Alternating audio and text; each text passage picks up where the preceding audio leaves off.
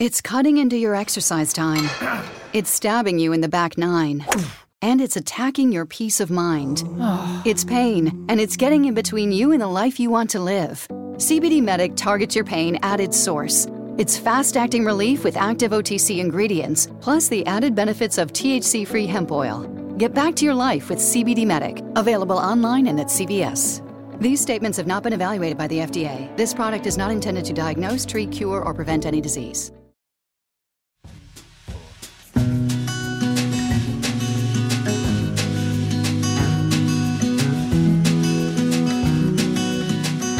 Olá, meu povo. Eu sou o Marcelo Castro. E eu sou a Tainá Rodrigues. Esse é o Viajar para Quê, o nosso podcast semanal para falar sobre viagens, experiências de vida, falar sobre nós e a nossa existência por aqui.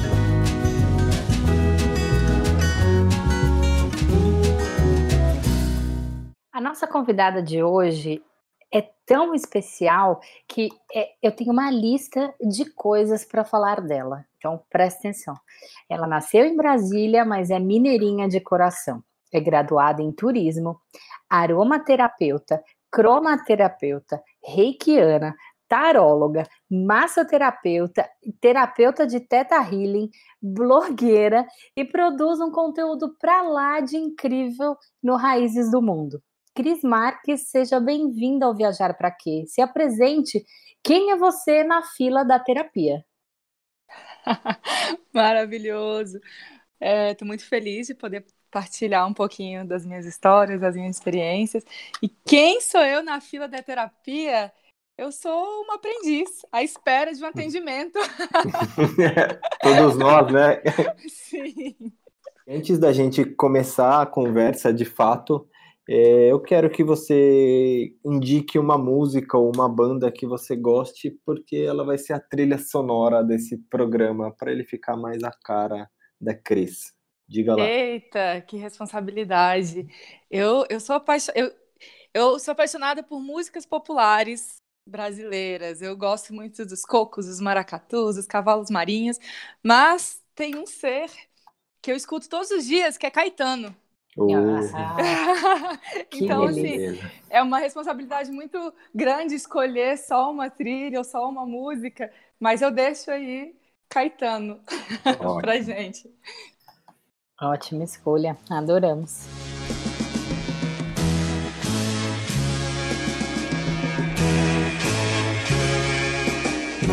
Caminhando contra o vento, sem lenço, sem documento, no sol de quase dezembro, eu vou. O sol se reparte em crimes, espaçonaves, guerrilhas, encardinales bonitas, eu vou. E agora, para dar o pontapé inicial dessa nossa conversa de fato, conta para mim, viajar para quem? Viajar para quê? Para me reencontrar, para resgatar, para contar histórias e escutar histórias. Eu, eu viajo, eu, eu até brinco assim que o mais importante para mim dos lugares são as pessoas e as histórias que elas contam, porque os lugares não existiriam sem essas pessoas, né? Então eu, eu viajo para me reencontrar e reencontrar essas pessoas. Que louco, né? Eu, eu, sinto muito isso de que a viagem faz a gente acessar muito lugares que a gente, sei lá, nem imagina que existe dentro da gente, né? Quando você se abre de fato para os lugares e para as pessoas e para a experiência que você tá, você acaba realmente se enxergando de uma forma muitas vezes transformadora. Às vezes dolorida, né, que faz parte da vida, mas é bem legal. Sim, e, e é isso, porque não, é, não são só os destinos, né, não são só os lugares em si. É, então, hoje, ainda mais hoje, esse tempo que a gente vive, que as pessoas querem reproduzir fotos e ir para lugares atrativos que, que dá uma boa foto e passa direto, né, por, por aquilo que está no caminho. E, e para mim isso é o mais, mais precioso, você interagir com esse local. E não só com um atrativo, não só com um lugar que você quer só, só para tirar foto. E tem acontecido muito, isso, isso me traz até uma certa frustração, assim. pelos outros, né? Não, não por mim, mas eu fico querendo que as pessoas interajam mais e falam, poxa, ali tem uma história tão maravilhosa. Eu vejo isso muito na Chapada, né? Eu que sou aí calanga do Cerrado, vou muito para Chapada. Santa Bárbara, que é um atrativo super visitado. É, as pessoas só vão lá para tirar foto e às vezes mal sabem a história, a importância do, um, do quilombo, que é o quilombola que tem lá, que é o Engenho 2. É, não interage com a cultura local. Eu fico meio. Não é frustrada, eu acho que eu fico chateada mesmo. é muito pessoas. louco isso, né? Essa desconexão. Pô, parece que é tudo por uma foto, né? Muito. Eu tava falando com a Tânia esses dias, e até ela tava falando comigo que a gente foi viajar pro, pro Jalapão um tempo atrás. E, e eu, e, tipo, em determinado momento a gente tava com um drone e o drone quebrou e eu tava, tipo, na correria, assim, porra, mas o que que eu faço pro drone? E aí, tipo, aqueles lugares super lindos de, de tirar foto e tal. E, e aí ela falou, eu senti que você não curtiu do jeito que você, tipo, que você normalmente curte, porque você tava muito preocupado com o drone, sabe? Na verdade, o drone quebrou e eu hoje acho que foi proposital. Ele, ele começou a ficar louco no Jardim de Maitreya. Uau! É. Ele é, ficou. Porque... É, é, dizem, né? Da concentração é um portal de energia ali. e tal. Uhum. Exato, a gente tentou voar o drone ali, cara, ele desandou assim, ficou a, a, o gimbal dele, tipo, toda hora tentando procurar sinal, sinal, sinal. E a gente foi para foi para ir primeiro, depois a gente foi para Chapada das Mesas e por último foi o Jalapão. É, e aí, eu vendo as fotos do Jalapão, eu até falei pro Maio, eu falei, cara, a, a gente sabe, foi meio frustrante, porque a gente queria muito filmar e fotografar e não estar com o drone em um lugar em que é tão lindo quanto aquele, foi meio frustrante, mas eu falei exatamente isso para ele. Eu tenho a sensação de que você ficou tão focado em tentar fazer o drone funcionar e qualquer possibilidade que a gente tinha, levantava o drone, ai meu Deus, ele tá funcionando, ele tá funcionando, vamos, socorro, vamos fazer a foto, que você simplesmente não curtiu, sabe? E ele, ele respondeu que hoje, pensando, ele sente exatamente isso, né, Mar? Desculpa é. te É, foi, tipo, foi bem louco, assim, tipo... Eu acho que na Chapada nem tanto, porque aconteceu meio que no final, então deu para curtir bastante a Chapada, assim. Mas eu lembro que depois que a gente foi pro Jalapão, eu fiquei meio cabreiro, porque aí às vezes ele voltava e aí ele morria e aí eu ficava nessa, tipo, nessa pegada, assim. E aí eu lembro que pelo menos no Jalapão, quando a gente tava lá no, na Mumbuca, eu não pensava em drone. Então ali, pelo menos, eu vivi com, com o pessoal quilombola que foi, tipo, pra lá de incrível aquela vivência com eles, ouvir a história de, tipo, daquele pessoal. Mas eu lembro que nos fervedouros eu ficava meio encanado, sabe? Eu queria nadar, mas eu queria o drone. Ai, é, tipo, essa maluquice. Entendi. É, e é essa relação de, de, das as novas formas de viajar, né? Eu às vezes eu fico olhando as pessoas em determinados locais, principalmente em cachoeira, né, que é, é, o meu lugar, assim, e de perceber que hoje muita gente nem desfruta do lugar, é. É, só pela foto. Então você é muito a gente que trabalha com isso, né? Eu pelo menos, eu consigo exatamente perceber, me dá vontade de ir lá e perguntar qual é o perfil do Instagram da pessoa, assim. Porque são pessoas que estão reproduzindo, de fato, aquelas outras pessoas que eles seguem. As mulheres, é, e, e, ok, tudo bem, não, não tem problema, mas de perceber que as mulheres estão indo maquiadas e super arrumadas para trilha por causa da foto, sabe? Eu acho é. muito mais legítimo você se arrumar para cachoeira e, enfim. É. Então, e, e isso aconteceu recente em Santa Bárbara, assim, um casal que foi lá eu falo Santa Bárbara porque é hoje um dos, um dos grandes atrativos, assim, o queridinho da Água Azul, principalmente da Chapada dos Veadeiros, né? E como eu tô sempre lá, é um casal que chegou, tem, quando é em alta temporada, finais de semana, a permanência é de uma hora. Eles ficaram uma hora só tirando foto, só o homem entrou na água, deu uma hora, o guia foi embora. Eles foram embora, a mulher nem entrou na água. E eu fiz isso como. Que, que, loucura, sabe? Assim, é. é porque eu vivo disso e ok, eu tenho que parar ali para tirar uma foto, mas é, para mim é, é, inaceitável você chegar numa cachoeira e nem encostar nela, imagina. Eu queria que você contasse um pouco como você começou a se interessar por viagens. Assim, conta um pouco dos seus primeiros passos, como esse tema entrou na sua vida. Eu, eu viajo desde sempre, né? Meu pai ele é, assim, na verdade, a minha história de vida já começa uma trajetória. Minha mãe é cearense, meu pai mineiro e eu nasci em Brasília, né? Então, Rapaz. Então, assim, já, já, já veio de dois caminhantes, né? E, e meu pai, ele é funcionário público e ele sempre fez questão nas férias dele, sempre, sempre, de viajar. Ele sempre falava que se a gente quisesse comprar algo, comprasse um carro e uma casa. Pronto, você não ia precisar mais do que isso. E o carro nem necessariamente, só com a casa e depois gastasse o dinheiro para você mesmo, assim, né? Então eu sempre cresci com isso. Então meu pai sempre fez questão. Eu era a pessoa na escola que quando jovem, quando criança, eu sempre faltava uma semana depois, porque eu estava viajando e eu morria de vergonha, porque ninguém faltava. Imagina. Eu era. E sempre, sempre. Então, eu, assim, principalmente que eu estudei numa mesma escola, né? Eu cresci no interior de Minas, então as pessoas já sabiam, os professores, os diretores já sabiam que eu sempre faltava uma semana antes. E meu pai não tinha, não se incomodava com isso. Para ele era mais importante que viajássemos juntos, né? Ele tinha ali aquele momento, aquele mês de férias. Então, desde pequena, é, eu tenho essa relação de viajar. Eu viajei muito. E, e, muito incentivada por eles também. Eu falo mais meu pai, porque ele, como a gente, como ele é o funcionário público da família, a gente tinha que se encaixar na agenda dele, né? Uhum. Então minha mãe ela era comerciante, então era mais fácil. Então assim é, é essa esse lugar. E isso depois com meu irmão também. E tanto é que é muito engraçado que agora eu, eu saí, eu voltei para Brasília com 17 anos e meus pais ficaram em Minas. Eu vim para cá sozinha. E aí, meu irmão também, meus pais sempre nos incentivaram muito a ser, sermos do mundo.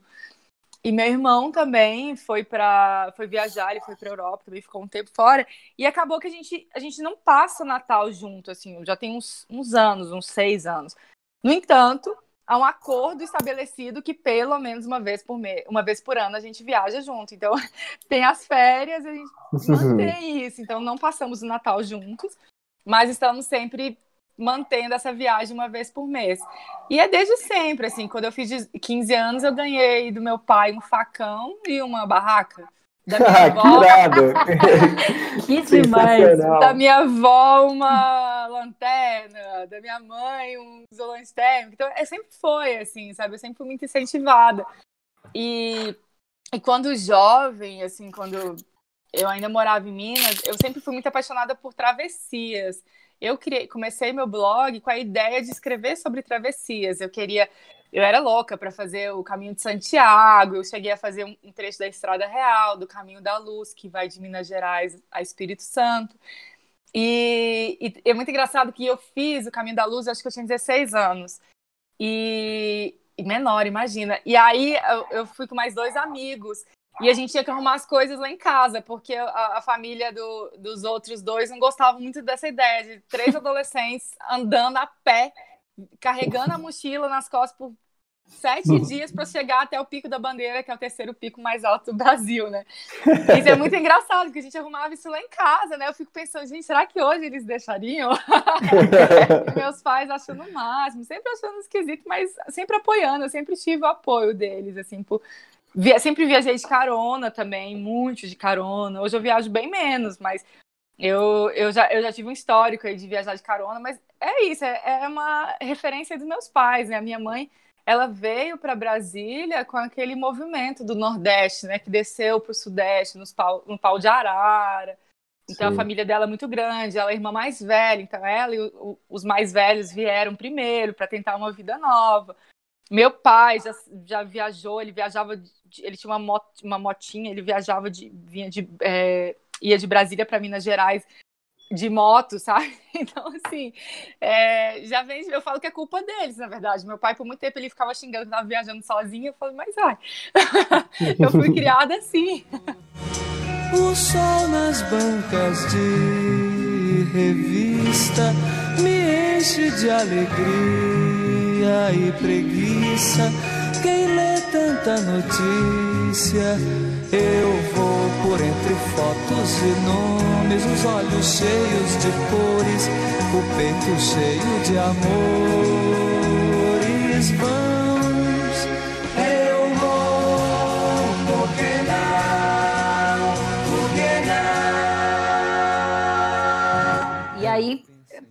Por todo esse repertório, imagino que você acabou. Não sei se foi uma opção ou meio se percebeu, se foi era um caminho óbvio. Você acabou indo trabalhar no mercado de grandes operadoras de turismo mas você tem uma veia social e uma conexão com a cultura brasileira muito grande, como a gente eh, já falou no começo, você contou sobre isso, sobre as pessoas. Como teve essa mudança de sair desse mercado das grandes operadoras e verter para esse lado? É, então, na verdade foi uma operadora, né, que eu trabalhei. E eu nunca fui muito de me inserir nesse, no mercado de trabalho. Na verdade, eu sempre tive uma vida muito alternativa. Mas quando eu voltei para Brasília, né, eu voltei com 17 anos, voltei sozinha e eu vim para um velório. Eu vim para um velório e nunca mais voltei para Minas Gerais. Então, assim, essa é uma outra história. Porque eu tenho família espalhada desde o Ceará, Minas Gerais e Brasília, assim, eles estão e também em outros lugares, mas a base está nesses três lugares. E como a maioria vivia em Brasília, porque meus pais chegaram a viver grande parte da vida aqui, eu passava muitas férias aqui, acabou que é, no meio do caminho, um, um, amiguinho aí da época de, de infância, adolescência, faleceu, e eu vim para cá com 17 anos. E aí eu fui, pô, acho que eu vou ficar aqui. Eu já estava trabalhando, eu sempre trabalhei desde muito nova, assim, eu, eu, eu, comecei a trabalhar com 15 anos, porque sempre fui super independente. E, o, e é muito legal também, que meus pais sempre apoiavam isso. E por mais diferente que fossem as minhas escolhas, eu trabalhava numa loja de skate, eu ia para a loja de skate. e aí então eu sempre trabalhei e quando eu saí, e quando eu voltei para Brasília, eu falei, poxa, acho que eu vou tentar trabalhar aqui, porque né, ganha-se mais, obviamente eu não tinha ideia que eu ia gastar bem mais. Mas eu queria também me reconectar com esse meu lo local de origem, porque eu voltei, eu fui para Minas com meses. Então, é como hoje eu tenho 34 anos, é como se eu tivesse passado metade da minha vida em Minas, por isso que eu falo que eu sou mineira de coração e agora um pouco mais da metade de volta em Brasília. Então eu tinha essa necessidade de voltar para Brasília. E, então, assim, mas para me manter aqui, eu, eu comecei trabalhando em shopping e, e aí eu, eu, eu fazia psicologia, eu fiz um ano e meio de psicologia. E eu precisava pagar minha universidade, né? Meu pai me ajudava um pouco, mas eu, eu pagava outra metade. E, e aí, quando eu percebi que, na verdade, eu queria fazer a minha, meu curso de formação de psicologia, eu queria fazer uma terapia de trilha. Eu ia sair com meus pacientes e caminhar com meus pacientes, e a gente fazia terapia, porque eu achava que era assim a melhor maneira de estar respirando um ar puro e com o pé na terra de curar as pessoas. Olha as ideias. Aí meu uhum. professor, aí meu, meu, professor de psicologia falou assim: olha, eu acho que você deveria fazer turismo. E eu faltava muito a aula também, porque eu vivia na Chapada dos Veadeiros. Nessa época eu vivia na Chapada, vendia artesanato também, aí eu ia para lá e não voltava. E, e aí eu falei, ah, acho que eu vou fazer esse negócio aí de turismo. E mudei para o curso de turismo. E aí, no curso de turismo, eu vi a possibilidade de trabalhar dentro desse mercado do turismo. Assim, aí eu fui para uma operadora, trabalhei com um ano e meio com eles. Não, dois anos, eu acho. Mas nesse tempo, do, em dois anos, eu saí e entrei da empresa sete vezes. Então, assim, eu não sou uma boa referência de, de mercado de trabalho, porque foi, foi meu único trabalho. Porque nesse meio tempo, eu fazia circo também, então eu, eu consegui uma renda fazendo apresentação de circo, de tecido acrobático e malabares. Eu fazia malabares de fogo em apresentações de festas eletrônicas. Então, eu sempre consegui um bico também com, com esse caminho da cultura. E aí, nesse meio tempo também, eu comecei a fazer parte de um grupo aqui em Brasília, que é chamado Seu Estrela e o Fuado Terreira, um grupo de cultura popular que tem 15 anos aqui na capital. E, e aí eu, eu vivia fazendo, eu, eu gostava muito de fazer, eu fazia os bordados, né? Que a gente é muito inspirado pela referência do maracatu e cavalo marinho do Pernambuco. Então era como bordar as golas do caboclo, a gente nós tínhamos nossos estandartes, as nossas roupas, a confecção da, da roupa para aquele é, para aquele grupo. Então, assim, eu, eu não fiquei muito tempo dentro desse mercado. Eu sempre eu sempre tive meio que fora, empreendendo ou na parte da questão é, da cultura. Eu não gostava. Uma vez eu pedi demissão porque eu não via a luz do dia eu entrava 8 horas da manhã e saía às 6 horas da tarde. Isso para mim era inaceitável. Gente, mas eu vou embora, não consigo nem receber o sol. Só na hora do meu almoço. Então eu sempre fui muito rebelde né? Nesse, nesses lugares, né? Na verdade, eu não era uma boa funcionária, porque eu sempre estava ali faz... tentando fazer a revolução que as pessoas é, buscassem independência, assim. Então, eu sempre dei muito apoio para, por exemplo, para as meninas, sempre a faxina, né? Sempre tem a faxineira que vende a marmitinha, que vende, sei lá, produtos cosméticos para para complementar a renda, né? Porque também não é suficiente. E, nossa, eu sempre me questionei muito, assim, porque é um lugar. É, essas pessoas acordam muito cedo, vêm de lugares muito longe, e aí tem que chegar mais cedo para fazer o café daquela pessoa que está chegando cedo também. Nossa, é um sistema que é desumano, assim, na verdade, né? Embora é, não tenha muita alternativa para muitos, muitos, para a maioria, é, é aquele, é, é naquele, nesse momento, ainda mais nesse momento político, social que a gente vive, né? É o que tem. Então, é isso aí, tá, tá, tá certo também. No entanto, é dar uma vontade de falar assim, não, gente, não, vamos, vamos mudar isso daí, né? Então, é muito, é muito complicado. Aí dá um, dá um debate mais profundo sobre. Tô tentando ser neutra, porque eu sou, eu sou uma pessoa chata com essas questões. É, não, a, a gente, tipo, neutralidade aqui é. não, não existe, não. Ai, maravilhosos. Por isso que a gente se segue e se ama. E a gente viu no seu Instagram você falando sobre a, as suas experiências com os indígenas. É, eu não sei se eu vou conseguir falar certo. Iaualapiti. Ialapitis. Ialapitis. Quase. É no Alto do Xingu. E eu queria que você contasse pra gente em mais detalhes como foi, enfim, como que foi essa experiência tão incrível. Pelas fotos já dá uma, um comichão de vontade de ir para lá. Maravilhoso, assim, foi uma das mais... Nossa, foi uma das experiências mais marcantes da minha vida. É, o, o Xingu... Agora eu até descobri que, na verdade, tem algumas... No Alto Xingu tem alguma... Tem uma aldeia, na verdade, que está recebendo turistas também agora mas existe todo um, um esquema assim de proteção até para que não vire um grande parque é, de visitação indígena. Né? Na verdade, não é isso a proposta do Xingu. E eu sempre quis ir para lá, mas o Xingu você vai a convite, a convite, sobretudo dos indígenas, né? Você só chega lá, até porque para chegar lá é difícil pra caramba.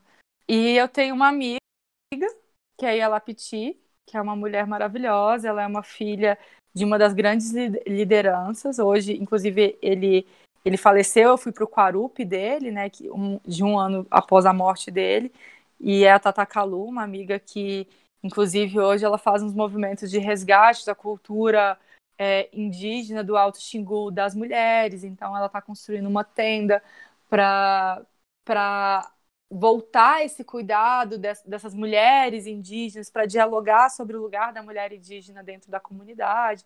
Enfim, eu conheço ela há muitos anos. Por esse, por esse, por essa, essa escolha de vida, né? Tem tem um amigo que fala, cara, você é a pessoa que conhece indígenas, sabe? e mas é porque eu sempre caminhei muito nesse, nesses lugares, a cultura popular dos mestres, eu sempre estive muito ligada às medicinas, né, às medicinas da floresta, com terapias. Então você vai conhecendo o meio, né? É o meu meio, é esse. É, é super comum eu conhecer um mestre é, do, de boi, um mestre do coco, né? Ou conhecer aqui em Brasília mesmo, a gente lidar muito com os mestres da cultura popular, as mestras. E assim também com os indígenas, porque eu vivo numa realidade que, que quando. Eu, eu meio também que vivo numa comunidade aqui em Brasília, e a gente também recebe essas pessoas, enfim. E aí eu conhe, conheço a Tata Calu de muitos anos, e aí tem o Quarup, que é um festival que celebra né, um evento, um dos maiores do Xingu, é, que, que você faz uma festa para despedir desse, dessas pessoas que faleceram e quando são caciques, quando são lideranças, é, é uma grande festa. Então eu fui convidada, fiquei muito feliz pelo convite, porque o Quarupi realmente é uma festa muito fechada para os familiares e amigos, porque o Xingu, todo o Xingu, né, todas as aldeias, eles vão para lá. Nossa, é uma festa linda, foram quatro dias. E, e é uma imersão, né? Foi uma, foi uma imersão ali de conectar com a cultura, você de você ver como que de fato é um preparo de uma festa. Então, e tá inserida ali como parte, né, como parte de, de como sendo convidada, mas parte daquilo, da, poxa, eu fui convidada pela filha do cacique, né?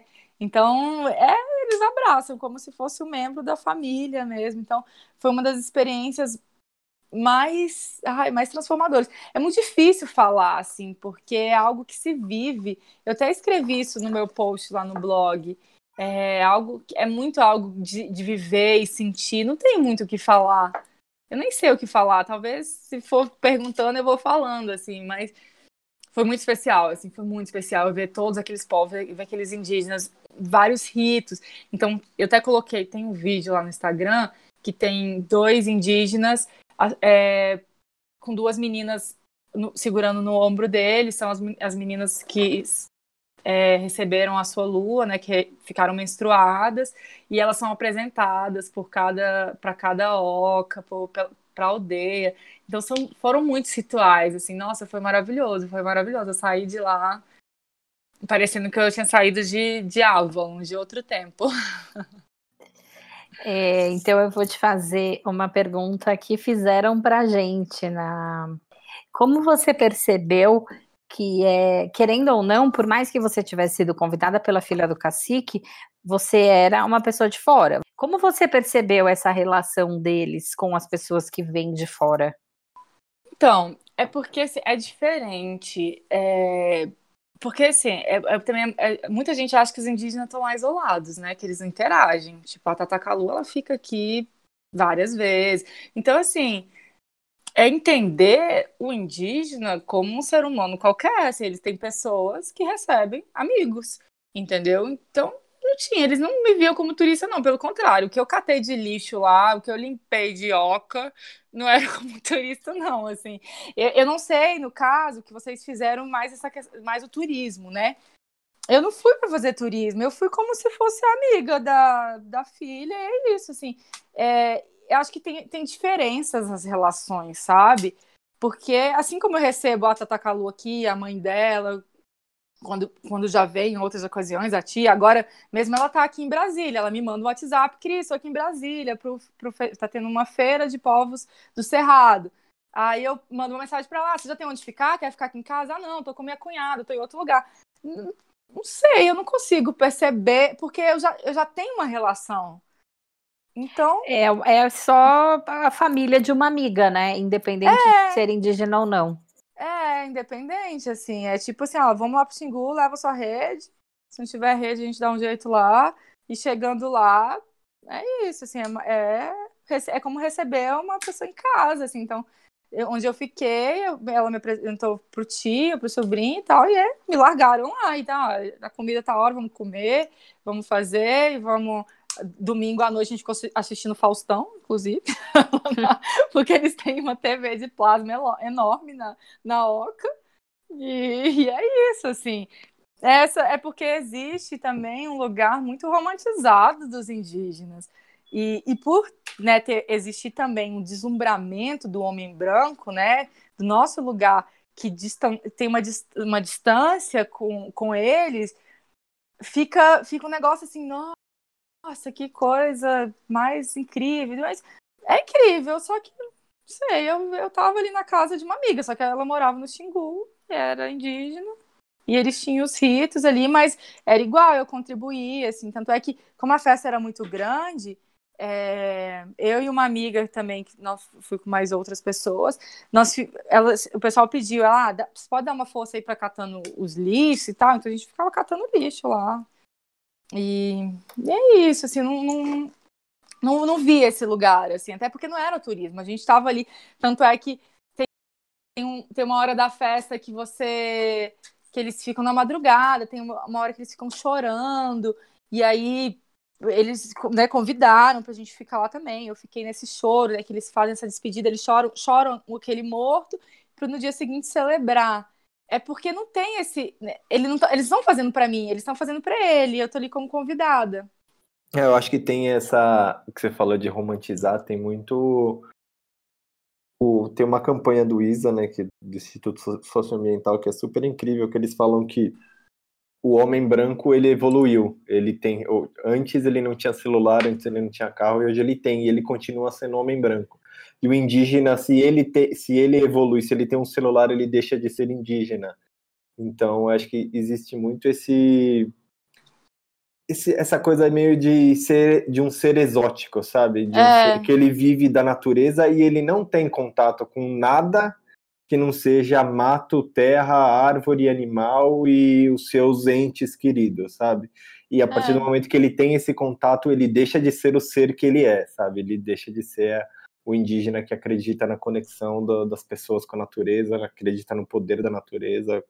Enfim, acho que isso atrapalha muito a gente notar o indígena simplesmente como um ser que tem uma, uma visão de vida diferente e na minha visão é uma é um jeito muito mais inteligente e poderoso de enxergar a vida mas eles só pensam diferente da gente e é isso aí, a gente tem que aprender a lidar e a respeitar esse, essa forma de pensamento, essa forma de vida. É porque isso é muito é o pensamento do colonizador também, né? Do homem branco colonizador. Ah, porque eu sou assim e olha que diferente, como você falou, o exótico, né? Olha ali o exótico e ele tem que ser o tempo todo exótico. Não, lógico que não.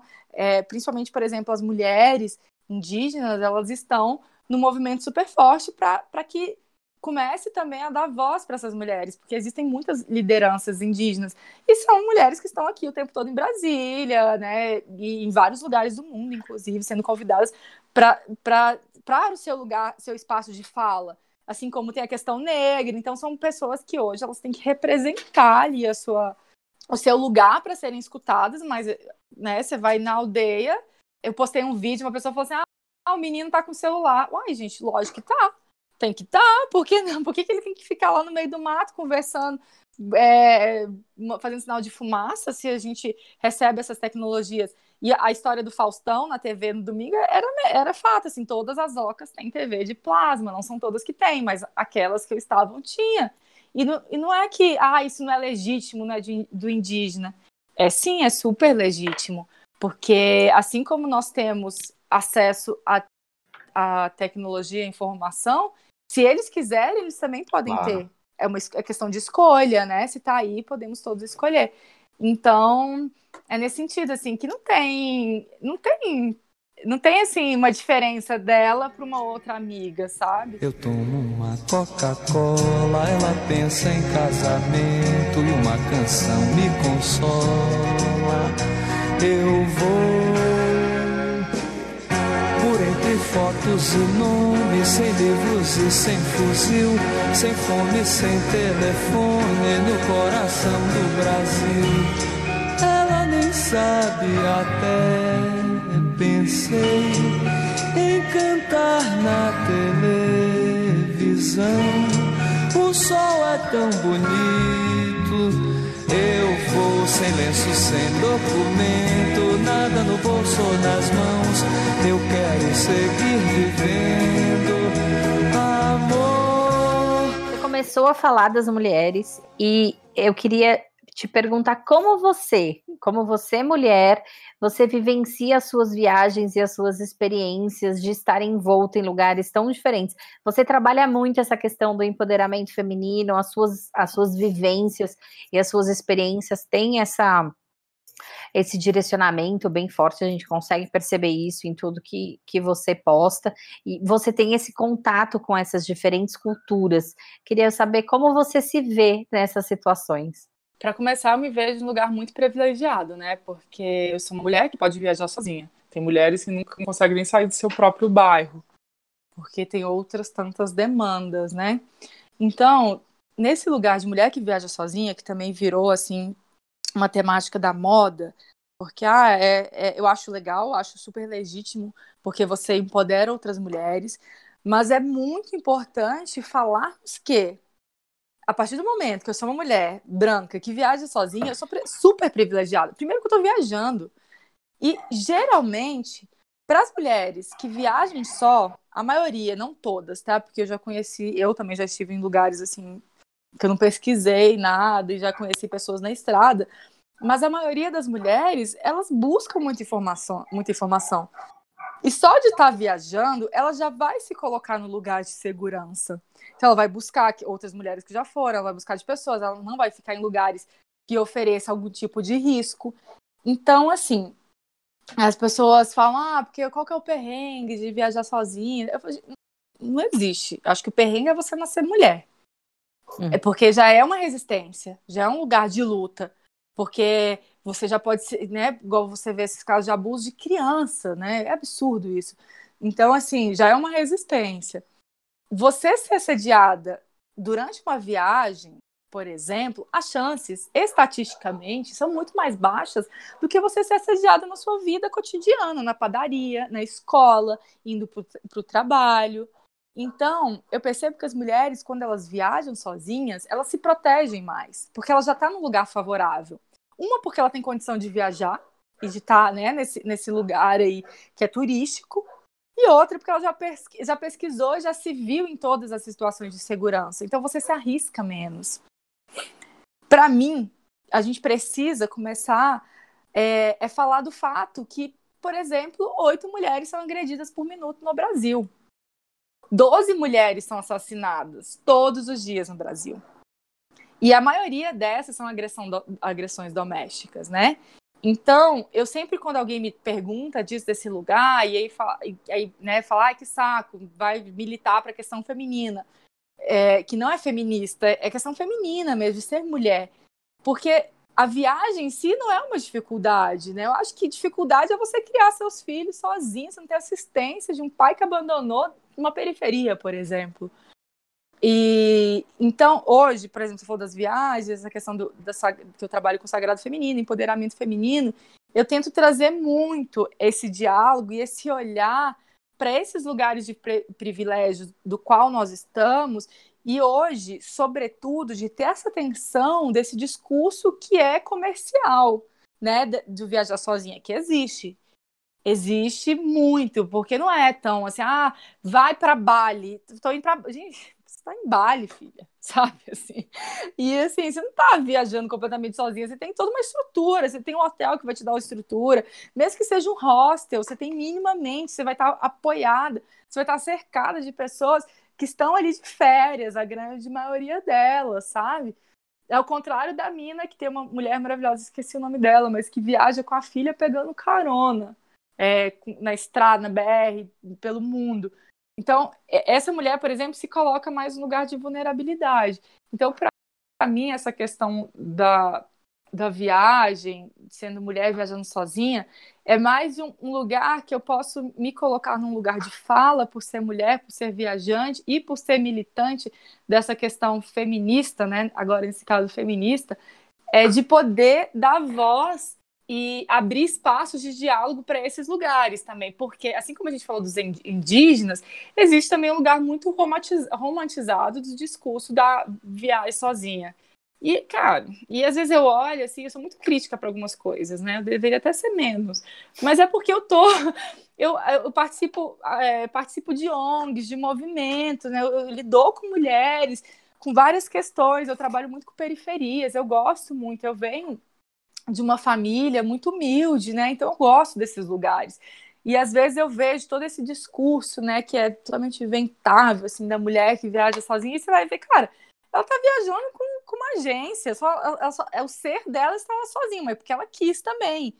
Então vamos falar de fato das mulheres que estão é, sozinhas na vida, sabe? Porque viajar já é um lugar de privilégio. Eu não sei se vocês entendem, a partir, eu sei que vocês entendem, a partir dessa perspectiva. Então, eu, isso é algo que eu tento muito buscar e, e trazer essas falas, assim, é, trazendo contrapontos também e outras perspectivas de diálogo a partir de um lugar que, que já está muito, muito, é, como é que fala? Já está muito debatido, assim, de, de venda mesmo. Eu, eu percebo que hoje mulheres viajando sozinha, sozinhas, elas tor se tornou um produto de mercado. E na verdade tem muitas que nem sozinhas estão. Falando desse, desse aspecto que você falou da questão da mulher viajando sozinha, a gente gravou o podcast com, a, com as meninas do Mundo Sem Muros, a Aline e a Renata, não sei se você conhece, elas são super amigas nossas. Elas são namoradas e viajaram juntas ano para tipo Israel, Turquia, é, Egito, enfim. E elas mesmas falaram exatamente isso da questão da mulher viajando sozinha, que elas durante muito tempo falaram somos duas mulheres viajando sozinhas. Até o dia que elas olharam uma para a cara da outra e falaram, gente, mas isso não faz o menor sentido. Tipo, a gente é namorada, a gente tá junta, eu tenho você e você tem a mim. A gente não tá só. O fato de não ter um homem do lado não quer dizer que a gente esteja sozinha, sabe? E, tipo, e é muito louco isso, como a gente replica, mesmo estando nessa situação, a gente replica isso sem nem perceber, sabe? Exatamente. E de perceber, assim, que o, a, o que te limita, né, de, de, do, do seu lugar de entendimento enquanto ser viajante sozinho. Sozinha você tá sozinho mesmo, mas a partir do momento que você tá ali com uma, uma outra pessoa, fazendo um walking tour, fazendo, você não tá sozinho, sabe? Assim, e então é preciso, é preciso tomar muito cuidado com certas posturas, bandeiras, dicas que são passadas falando desse lugar de mercado e produto de mulher viajando sozinha. Porque porque de um lado você tem muita mina fazendo trabalho voluntário, ah, trabalho voluntário, trabalhos maravilhosos, né? Você tem mulheres que estão fazendo, desenvolvendo, caminhando sozinha, de fato, mas eu acho muito complicado você, por exemplo, criar. Nossa, você coloca aí no Google, tipo, dicas para mulheres viajando sozinha. Aparecem umas coisas tão absurdas. Eu já vi uma vez assim, ah, colocar uma aliança no dedo e falar que seu marido. Se você estiver numa estação de trem, falar que seu marido está na próxima estação, se você for abordada por alguém, né? E aí você já começa contando uma, uma mentira, deixando de ser quem você é, porque você já tem medo desse lugar é, de uma sociedade que é opressora, em sua maioria machista. E, e você vai, vai, vai se tornando mentiras. É um monte de mentiras, sabe? Que se você for ver de fato, assim, não é. É como das meninas, elas não são duas mulheres viajando sozinhas, elas são juntas, e que lindo isso, né? Você se assumir nesse lugar e a gente tem que começar a desconstruir isso e trazer verdades, porque e entender que sim, você sozinha é a sua melhor companhia e vo você pode escolher estar sozinha. Mas na verdade, você também tem outras pessoas, né? Parece que agora viajar sozinha é tipo um mérito, você ganhar um troféu. E na verdade é ridículo isso. Na verdade, você deveria ser tratado como qualquer outro viajante, porque, como você falou, ninguém pergunta para um homem por que, que ele está viajando sozinho, por exemplo. É, eu acho que tem uma, tem uma coisa muito legal que você falou que eu, não, eu nunca tinha parado muito para pensar nessa história de mulher viajando sozinha, é que o processo para uma mulher decidir viajar sozinha, ela já conseguiu, tipo, é, não vou dizer que ela conseguiu se empoderar, mas ela conseguiu, ela conseguiu superar algumas barreiras para, tipo, desde sei lá, barreira social de que todo mundo, todo mundo diz que mulher viajando sozinha é perigoso, etc, etc, mas ela chegou num ponto que ela já, pô, já superou algumas barreiras sociais e, e ela precisa enxergar isso que às vezes ela não enxerga tão, sabe? Ela precisa enxergar o privilégio de mais do que do que ser uma tipo, do que você tá viajando sozinha, é, é, muita gente que não tem essa possibilidade não de viajar, mas como você mesmo disse, de, de ter uma independência, de poder fazer o que, o que ela tem vontade, por, ou e ela não consegue porque por diversos fatores, além de tipo até um homem que não deixa, ou a situação na qual ela está inserida ela, ela é inviável, e de enxergar esses esses privilégios, não só porque, pô, é legal você viajar sozinha e tal, mas de você enxergar o quão privilegiado é você de estar nessa situação, sabe? E não um privilégio só, nossa, mulher empoderada, mas. Pô, Exatamente. Porque, tipo, não, não é isso, sabe? Porque tem muita mulher que é super é, segura de si, super empoderada, mas ela tá envolta numa realidade que ela não consegue sair. E não é por causa disso que ela é, tipo, menos mulher do que quem tá aí viajando pelo mundo sozinho, tipo, de boa, sabe? Exatamente. E assim, é o que eu falei, não é um mérito, sabe? Assim, não tem que ser visto como esse lugar assim, ah, por eu estar fazendo, eu sou melhor ou pior. Não, que bom que você está fazendo. Eu acho muito importante mesmo esses lugares de empoderamento, sobretudo feminino. Mas é, são, são muitos fatores que envolvem aquele ponto que é, é, o que eu falei do início, é um lugar de privilégio, né? Se a gente for Sim. falar de fato, por exemplo, as pessoas falam, ah, você não tem medo de, de viajar sozinha. Gente, veja os números aí é, de fenicídios, veja o número de, de agressão doméstica. Eu não tenho medo de viajar sozinha. Eu tenho medo de andar à noite, dependendo do lugar, sozinha, se eu ver um grupo de homens no final da rua, por exemplo, entendeu? Sim, é muito, isso é muito diferente, né? Isso é, é um negócio que é, é, é, você falando, eu nunca parei para pensar, e eu acho super incrível isso, assim, do quão é, é muito é, é, é, uma, é uma situação muito mais corriqueira do que você viajar sozinha, só que ela pô, acontece muito mais pô, muito mais vezes na sua vida, sabe? A gente viaja aqui no, no país que a gente vive, né? O quanto mulher sofre violência, o quanto mulher morre simplesmente por ser mulher, sabe? E, e muita gente tá falando que mulher é empoderada porque viaja sozinha, sabe? É, acho que é obviamente, é um lugar de desconstrução também. Sim, porque claro. eu, já, eu já me vi também em outros momentos colocando esse lugar, assim, ah, viajar sozinho. Mas eu parei para observar, principalmente trabalhando com trabalhando mais com mulheres, estudando mais sobre essa questão é, do, da, da, dos fenicídios, dos abusos, estudando mais com ONGs. Aí você vai vendo e fala, não, peraí, tá, tá, tá errado, assim, não é por aí, na verdade, é não que esteja errado, mas não é só por esse caminho. Então a gente precisa Sim. dialogar de forma mais ampla, porque o que a gente, as mídias já são já tudo é muito superficial. A internet é uma grande superficialidade. Uhum. Então foi onde eu também comecei a trazer, aí falando um pouquinho do meu trabalho com as mulheres, é, co começaram a ter umas expedições, os blogueiros começaram a fazer expedições e por muito tempo, várias, várias pessoas sempre falaram: Ah, Cris, eu queria muito viajar com você por causa do seu estilo e tal. E aí eu pensei, poxa, eu não quero só fazer uma viagem, quero, ah, vamos viajar com Cris Marques, né? Quem sou eu na fila do pão? Nada. e aí o que eu tinha como referência, até também por uma trajetória é, de trabalhos de terapia, holístico, né? Eu faço parte é, de um caminho do sagrado feminino há muitos anos, há mais de 15 anos. Eu falei, bom, então eu vou fazer um trabalho que é do feminino sagrado, né, do sagrado feminino, desse empoderamento. E foi por isso também que nasceram as viagens vivenciais.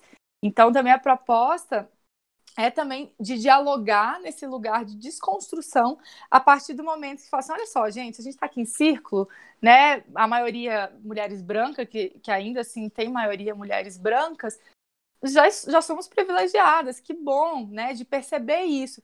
Então vamos, vamos trazer à tona esses nossos empoderamentos diários, né, e não ficar buscando ou numa viagem ou numa imersão espiritual, porque senão a gente vai estar sempre esperando uma expectativa desse empoderamento que não, às vezes não vai chegar.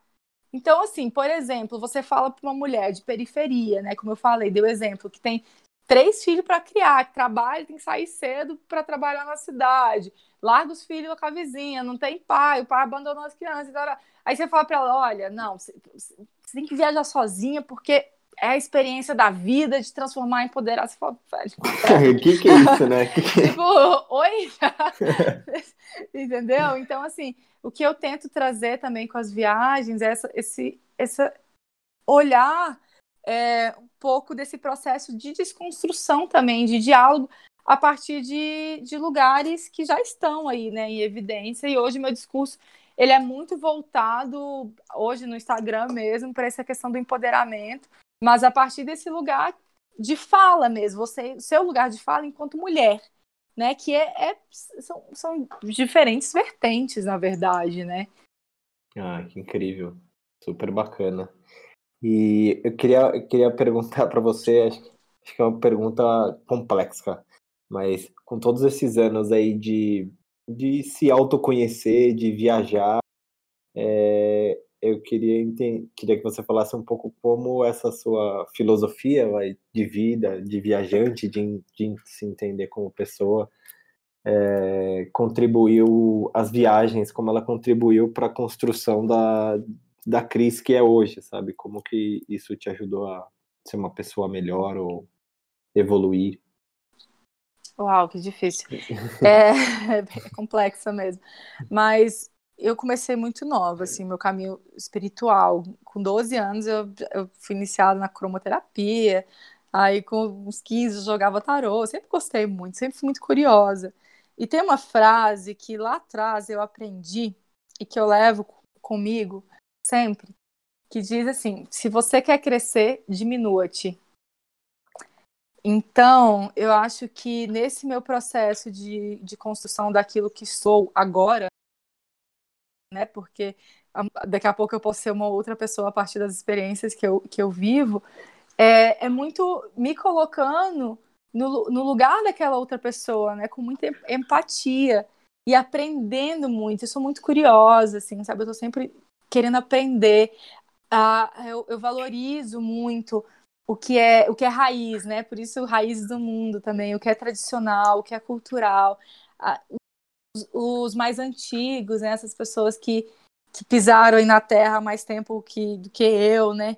Então, essa é uma construção, na verdade. Eu não sei nem. Não não sei se eu tenho resposta para isso, mas eu acho que é, é, diminuindo mesmo, assim, me colocando. Eu não me coloco, ah, eu, eu sou isso, eu sou aquilo. Nem gosto desse tipo de apresentações, desses lugares que se coloca, assim. Eu sempre me coloco, eu estou, eu estou aqui para aprender, para trocar. E, e a partir desse lugar de estar, eu percebo que eu me abro muito mais para tudo. Por exemplo, uma coisa que as pessoas perguntam: ah, você é vegetariana? Eu falo, poxa, eu sou vegetariana por opção. Quando eu tenho opção de escolher, eu não como carne, mas se eu, se eu vou fazer uma vivência, uma vez eu fui para o Equador, com, fiquei com xamãs lá fazendo um trabalho, aí eles tinham a, o, a galinha deles lá, eles matavam, eles limpavam, eles, né, todo um processo, e eu, então eu, eu estou ali vivenciando aquilo.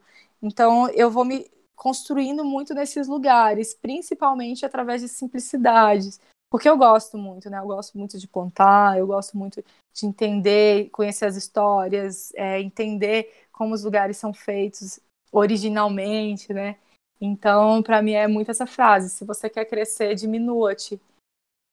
Então, eu, tenho, eu percebo que, ai, não, não sei, não tenho muita resposta, na verdade, para essa pergunta, porque eu, eu sou uma constante estou é, em constante mutação também, né?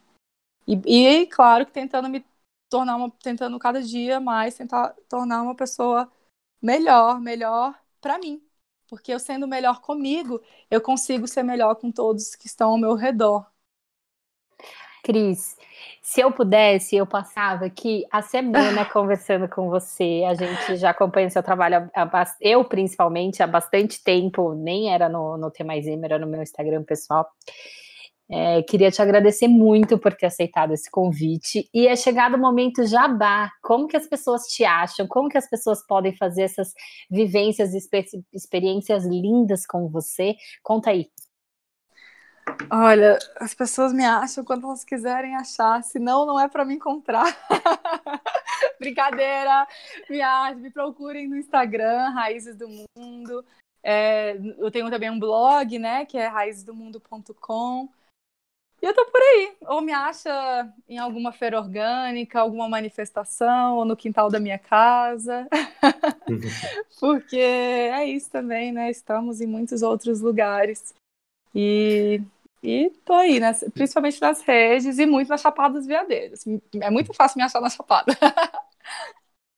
Pô, Cris, brigadão por, por esse papo, por esse tempo aqui conversando com a gente. Foi super incrível essa conversa, ouvir de ti suas experiências e, bom, acho que é isso, viu? Meus amigos, é... brigadão mais uma vez por acompanhar a gente. Se você quiser entrar em contato com a gente, manda mensagem no e-mail contato@tmaism.com ou procura a gente nas redes aí arroba tmaism, vai estar tá tudo descrito aqui no, no, na descrição deste programa. E é isso, Cris. Brigadão por essa conversa e a gente se vê na semana que vem. Muito agradecida pelo convite, fiquei muito honrada. Até mais. Gente, e eu antes de me despedir, queria deixar a minha indicação da semana, como a gente faz aqui de vez em quando. É, um dia antes da gravação desse podcast, Marcelo e eu fomos assistir Bacurau. E por favor, gente, hum. vão assistir esse filme brasileiro, fortalecer o cinema nacional, que esse filme é maravilhoso. Eu não sei se você já viu, Cris, se você não viu, vá ver. Cara, é assim, é um filme de ação brasileiro, é bem é uma mistura daquilo que a gente já imagina de filme nacional com aquilo que a gente não faz a menor ideia. e a galera vibrava no cinema, sala lotada, a galera aplaudindo quando tem o ponto ápice.